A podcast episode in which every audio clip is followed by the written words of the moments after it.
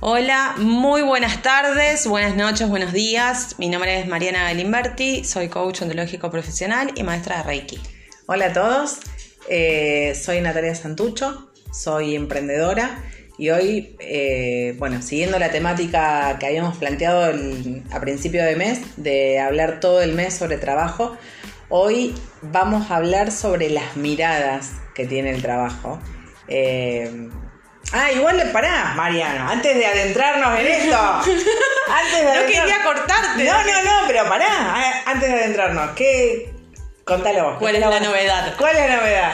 Eh, primero vayan a buscar agenda, Virome y reserven el 27 de mayo, que es viernes, a las 19.30 horas vamos a estar haciendo un vivo por Instagram con un invitado. Escuchame una cosa, Mariana, por favor, te lo pido. Que hay dos cosas. Señora. Señora, la antigüedad. La vino menos usa más la agenda. Anote en el celular. Póngase el recordatorio de la alarma. Claro. Bueno, igual es válido las dos cosas. Pónganse el recordatorio, agarren la virome del papel. Yo soy de la virome del papel. Yo también. Claramente. Ejemplo. Pero bueno, eh, el recordatorio también va. bueno, para cerrar la semana, para cerrar el mes, vamos a estar haciendo este vivo por Instagram con un invitado. Y eh, bueno, desarrollando tema trabajo también. Obvio, para cerrar lo que es el trabajo. Que después tal vez volveremos porque el trabajo es muy amplio y en cuatro, en cuatro veces, en cuatro charlas no lo resolvemos. Pero bueno, la idea es este, ver este formato, cómo funciona, si les gusta más. Em, bueno, entremos. Miradas sobre el trabajo. Miradas propias sobre el trabajo que hacemos, miradas ajenas sobre el trabajo que hacemos. ¿Qué opinas? Eh, para mí es eh, o yo iría, no es. Yo iría por el camino de la mirada ajena sobre el trabajo que hago. Sobre mis elecciones, sobre lo que quiero hacer. ¿Cuánto, cuánto condicionamiento? ¿Cuánto? Eh, pero igual ahí se, se, abre por otros dos caminos en esto de mm, desafío lo que me está diciendo o lo compré. claro. Y si lo compré, según lo que me dijo, me estanqué. Y si sigo esta voz interna y mis objetivos y mis metas, bueno, se empiezan a abrir otras posibilidades. Ajá. Eh, ¿Ejemplos?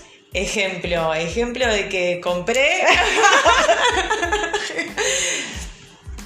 hace, hace unos años atrás yo estaba con mi emprendimiento, hacía artesanías y manualidades y mi, papá un día, su comentario fue, vas a vivir de esas boludeces que haces.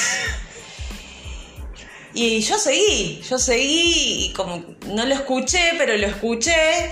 Y bueno, y ahora que te lo estoy contando, me acuerdo del episodio anterior, del comentario que yo le hacía a mi hijo que él quería dibujar y yo le decía, ¿y qué vas a estudiar? ¿Y de qué vas a trabajar? Y esto de, si bien fueron otras palabras y cada uno hizo su recorrido, porque a mí mi papá me lo dijo por algo y yo a mi hijo se lo estaba diciendo por otra cosa, pero el mensaje de fondo era el mismo.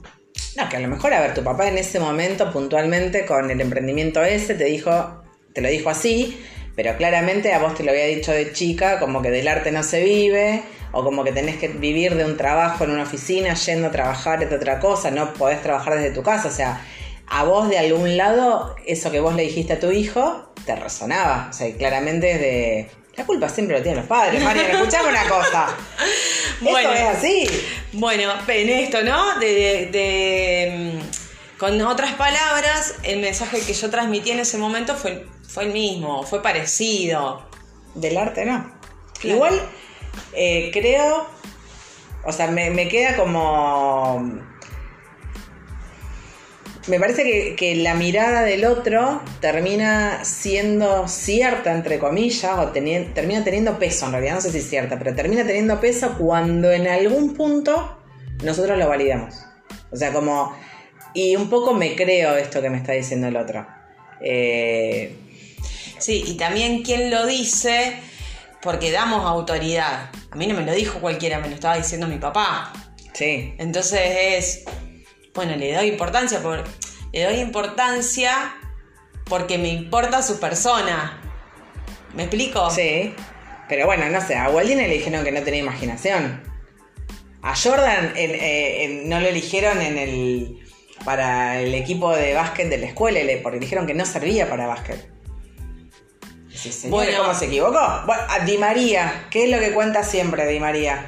Que mm, el jugador de fútbol acá de Sí, Central, sí, que está en la selección, que él cuando era chico un entrenador le dijo que no servía y que él se volvió a la casa llorando y que la madre le dijo, bueno, vos le vas a demostrar a ese entrenador y por suerte tuvo una madre que lo contuvo, que le supo decir, le supo decir algo que necesitaba escuchar y él fue lo suficientemente fuerte para, para sobrellevarlo, o sea, este porque si no no hubiésemos tenido los goles. ¿eh? El video, ¿no? Bueno, pero, pero estos ejemplos que vos traes era también en esto que yo planteaba, ¿no? Como la otra posibilidad de, de, de- de escuchar esta voz y estas inquietudes que tenemos y nuestros deseos y desafiar todo esto que nos va apareciendo como comentario, como frustración, como traba. Bueno, seguimos desafiando para ir hacia donde queremos. Sí. Pero bueno, eh, la mirada del otro es. tiene mucho peso. La mirada, el juicio, el, condicionamiento, o sea, tiene, tiene mucho peso. Y no todos tienen la posibilidad de, de revelarse. Esto que vos planteabas al principio, decir, bueno, o lo puedo comprar o puedo desafiarlo. Este. Marian, qué tema, qué tema, el qué tema de las tema este. miradas. Lo tema que el tema pasa que eh, en esto del, del peso, de que vos decís tiene mucho peso, y un poco lo valido porque yo en el fondo Me la creo, me, me, la creo, que es así. Claro, y termino comprando su discurso y termino haciendo otra cosa, porque si me quiero dedicar a esto que mi papá me está diciendo que es una boludez, yo me voy a poner a, a buscar a, a otra cosa, es si callo todas estas voces, que un poco lo hablábamos nosotras en, en algún otro episodio de, espera, no quiero laburar más de abogada, pero mi mamá me está diciendo, o mi pareja me dice, o mis amigos me dicen, y sí, tienen peso, pero si callamos todas estas voces, y yo siempre digo, en el fondo, fondo, sabemos qué queremos, es, bueno, a empezar a escucharnos un poco más para poder decidir, que a veces no es fácil, Por un montón de cosas no es fácil. No es fácil por, por porque uno eh, eh, venís con la inercia de que, bueno, sabés hacer esto. A ver, yo cuando le di de baja la matrícula, estuve tantos años sosteniendo, pero es que, y bueno, sé, es lo que vengo haciendo, es lo que sé hacer, es lo que eh, me da de comer, es lo que me da de... Escuchá, escuchá, el inconsciente me da de comer. No, señora, yo salí a trabajar. El derecho no me da de comer. ¡Ah, qué fuerte! Bueno, No. como frases que repetimos Oh. en automático. Claro. Y vos decís, y bueno, lo seguís sosteniendo. Y que incluso, ¿sabes qué? Con esto de. eh, a ver, yo dejé de ser abogada para ser emprendedora, para estar en el network marketing, que la gente te queda mirando como diciendo, estás estafando.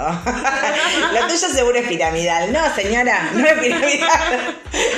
Eh, pero bueno, es como, es, es mucho más potente decir mi hijo el doctor o decir yo soy abogada o decir tengo un hermano, o sea, como que decir eh, mi hijo el networker o soy networker o soy emprendedor o este la mira y aparte el otro te mira diferente, depende del título. Viste que es inevitable también.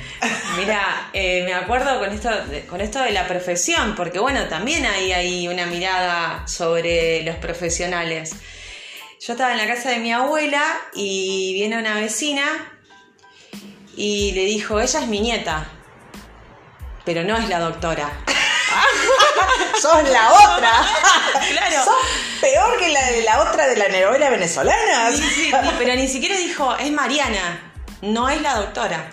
Entonces, viste, como la miré, nada, y, y fue gracioso, y yo me reí, y, y después cuando se fue la vecina, tuvimos una conversación, porque para mi abuela era re importante El título. el título, y bueno, y con mi prima tenía una relación re linda, que conmigo también, pero bueno, ella, el- eh, la doctora, marcaba mucha diferencia. Sí. Eh, así que bueno, nada, en esto de, de las miradas y de lo que elegimos hacer y de la doctora, Sí. de lo profesional. Y tu hijo quería dibujar y vos le decís, ¿y de qué vas a trabajar? Claro, claro, bueno, mira, ahora que te cuento este otro ejemplo, cómo, cómo, cómo yo he querido desafiar en su momento estas creencias, pero que en mi casa resonaban mucho con distintos comentarios. Claro. Y a vos te, te fue. Le pasa que es difícil. Hay muchas cosas que están en el inconsciente y vos repetís desde el inconsciente. Eh, por eso es tan importante escucharnos. Porque lo hacemos visible. Cada uno pregúntese qué es lo que le dijeron, qué es lo que están repitiendo. Porque es terrible. Eh, Cuando vos lo, lo visualizás. Igual, a ver, es terrible en el sentido de que ahí te das cuenta cómo nos marcan las cosas que, que nos resuenan desde chicos. Pero por otro lado está buenísimo porque decís, bueno, a ver, esto no me pertenece. Esto es de mi familia, esto es de un otro, que puede ser tu familia, puede ser un vecino, puede ser la sociedad en la que estás. Decís, y yo quiero otra cosa. Entonces, eh, pero hasta que no lo visualizamos, hasta, que no te podés hacer, eh, no, no, no te podés hacer cargo. O sea, si no lo ves, no podés cambiarlo. Entonces, Claro. eh, el ver de todo lo que uno repite, que es propio y que es ajeno. Que es tuyo y que es de la otra. No, yo creo que, que en esto de las creencias y que se van transmitiendo, termina siendo un poco, o sea, no un poco, termina siendo propio. Yo esto que le decía a mi hijo, era mío.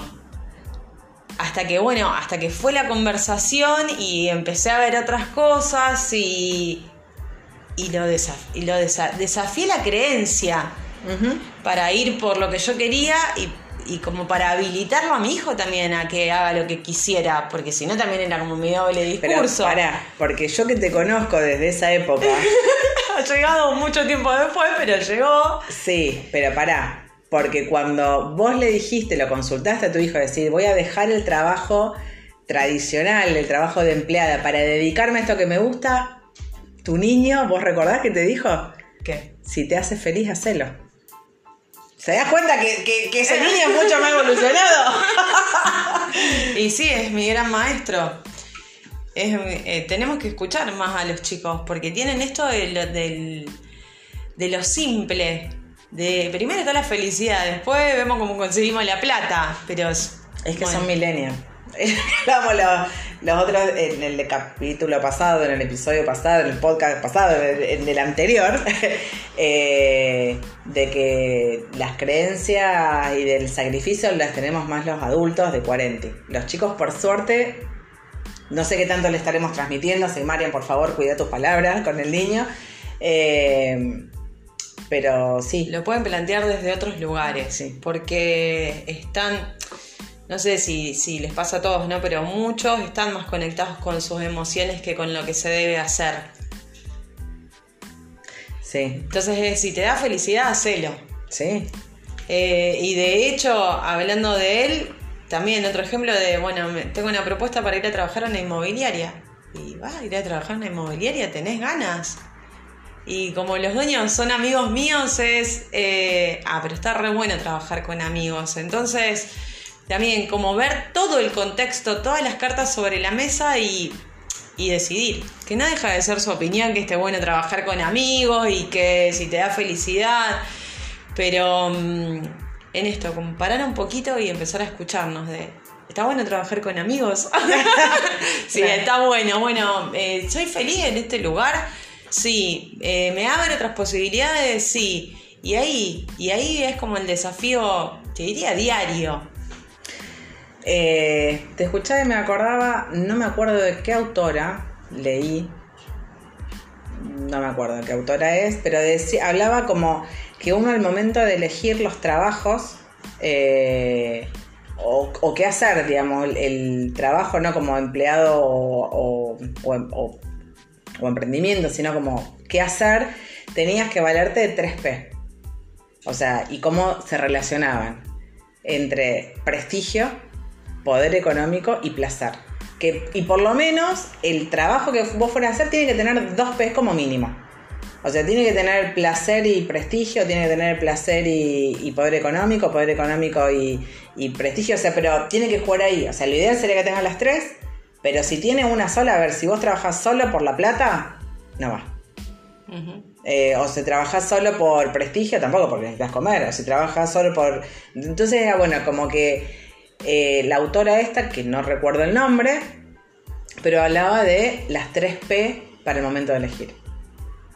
Bueno, me parece que un poco tiene que ir por ahí, que, está bueno que se incorpore la P del placer y no solamente plata y prestigio, porque antes, bueno, ni se, ni se planteaba, o muchas veces uno no tiene la posibilidad de plantearse. Pero en el equilibrio de decir, bueno, porque uno hace un montón de cosas en el diario, hay cosas que son remuneradas y hay cosas que no.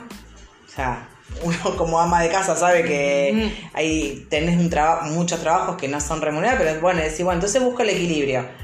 A lo mejor este, en esto no se puede salir a, hacer, a dar charlas o a hacer conferencias o a hacer vivos o lo que sea, que no me dan ni no me dan plata, pero me dan prestigio o me dan placer. ¿Entendés? O sea, como, bueno, y en otra cosa me da más plata que placer y bueno, y voy compensando. O sea, tratar de buscar el equilibrio, que obviamente como toda búsqueda, eh, es complicada, uno nunca siempre la encuentra.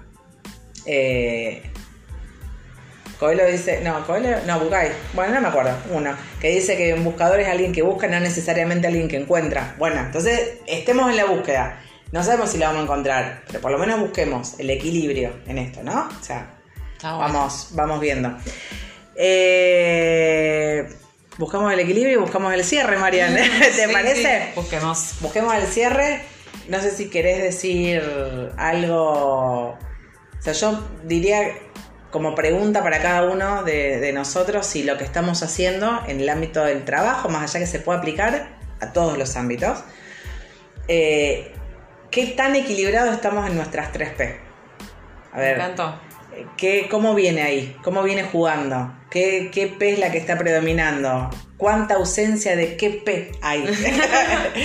este, y cómo potenciar esa, justamente para el equilibrio hay que, hacernos cargo de la pata que nos falta. Exacto. Bueno, cerramos. Eh, para encontrarnos en las redes, yo estoy como mariana.galimberti. Y a mí me encuentran como Natalia Santucho78. Nos vemos. Chao, chao. Chao.